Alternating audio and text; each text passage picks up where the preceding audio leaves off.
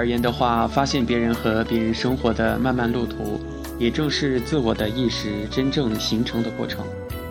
这路途有前半程和后半程，前半程大致是拼命的要把自己从千万个别人那里拉出来区别开，而后半程则是千方百计的要把自己融入到人群中去。因此，在这个时刻，也就是两个阶段的交接点。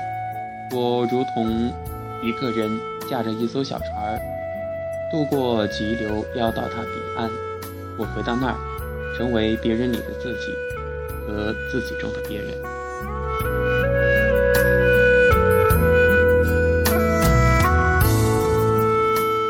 微博上曾经有一个段子，说的是梁朝伟喂鸽子。看报道说，梁朝伟他有时候闲着。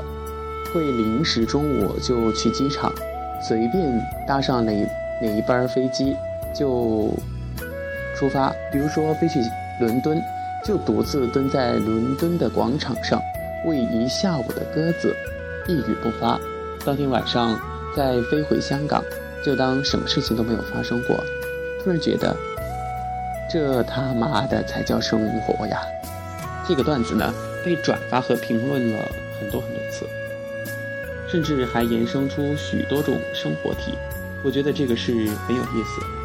人们对他的热情表明，似乎生活中的我们，生活中的每一个人都在向往着另一种生活和自己的生活模式不同的人生。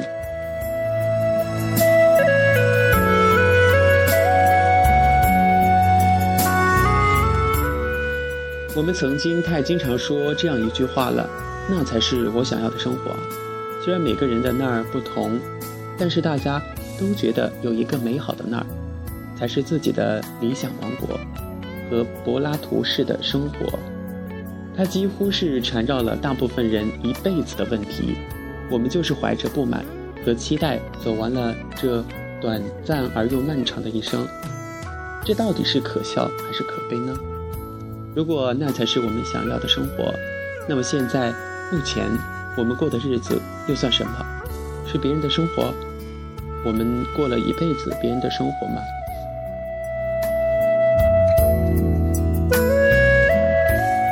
我认识的富人不多，呃，不知道那些已经无需辛苦上班的人，他们怎么活着，又怎么看待活着？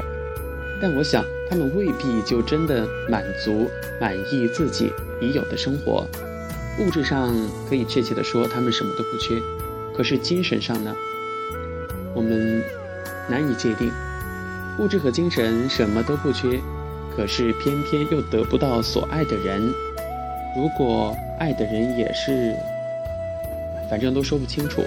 我总以为人不可能真正的满足，因为欲望嘛，欲望是无止境的。人就是那个在烧红的烙铁上。站立的物种，不停地跳，以为跳起来跳到别处会不那么痛，但很快又落下来，以至于别人的生活成了一种自己想象中想要得到的生活。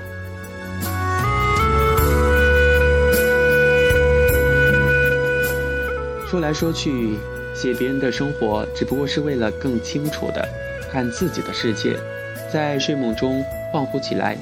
会有那么几秒钟，觉得眼前的一切都可能像肥皂泡沫一样破掉。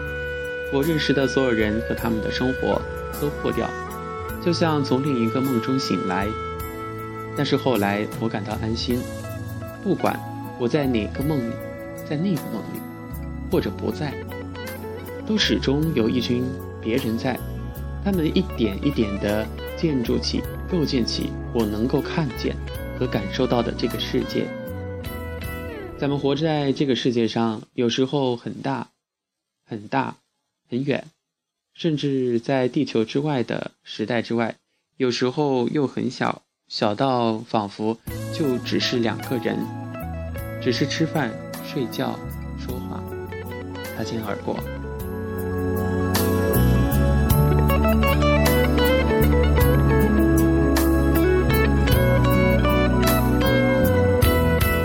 不清在哪一年，反正一个女孩在微博上直播自己的自杀，让人们唏嘘感叹，深受了触动，就是被她的这种行为，嗯，触碰到自己心中比较柔软的那一部分。有人甚至把她的微博整理出来，看作是一个绝望的女孩的死亡诗歌。于是，好多人从中看到了和自己相关的悲剧。可是，在此之前，有谁会知道他内心所经历的痛苦呢？不要说我们这些素不相识的网友，那些和他认识甚至是熟识的人，又有谁会注意到这些呢？注意到，又有谁会觉得他的痛苦也可能是自己的呢？其实，现在。呃，我们大家都有各自的生活，有各自的交际圈、朋友圈。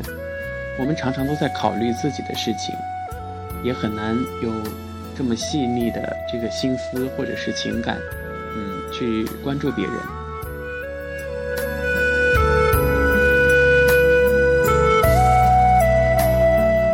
有的时候会感觉，呃，某一本书完全是写的自己。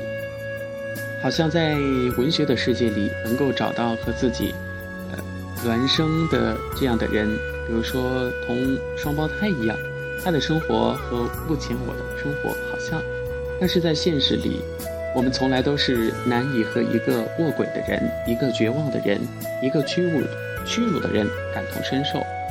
我们不能从他的行为、从他人的行为和形象上去理解他们，这就是活着的幸运，也是。生存的可悲。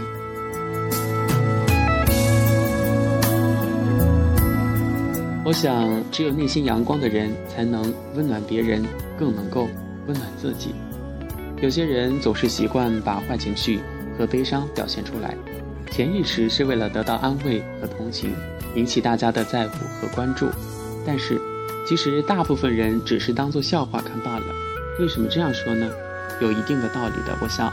因为我们每个人都经历过一些事情，都有自己的故事，犯不着把自己的东西全都拿出来给别人说。如果那个人心善，他可能会，呃，安慰你，鼓励你。但是有的人他就是那样，呃，粗枝大叶的，他觉得笑一笑，OK 过了。其实就是你说了就白说了。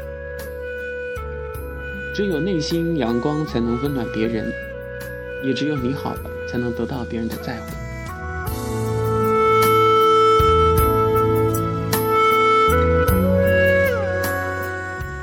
每个人都会有难受的时候，自闭，沉浸在自己的世界里，有点消极。其实这样是不好的，但是总有那么些事情是难以跟别人说的，或者别人真的难以理解，哪怕是换位思考也换不来同样的感受的事情。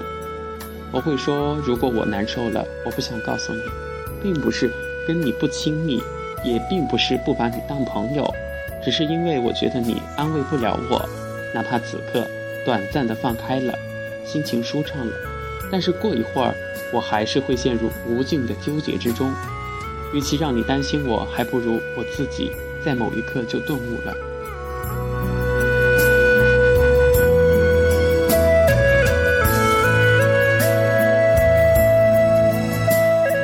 咱们的生活中有些事情是需要一定的时间来进行沉淀的。然后加上机缘巧合的顿悟，一切没准真的能够豁然开朗。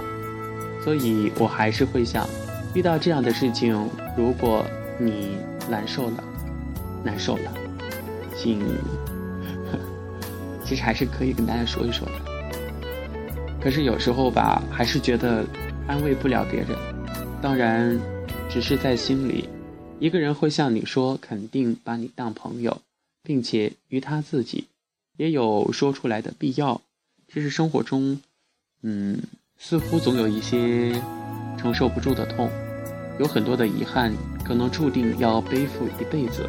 生命中总有一些精美的情感瓷器在我们身边跌碎，然而那些裂痕却留在了这些青春的韶华之中，永远都挥之不去。这个时候，作为朋友，你还是需要让他知道，也许不是每次孤单都有我的及时相伴，但是我想，想让你知道，每次当你需要记得回头看。总会有那么一个人守在原地，不离不弃的。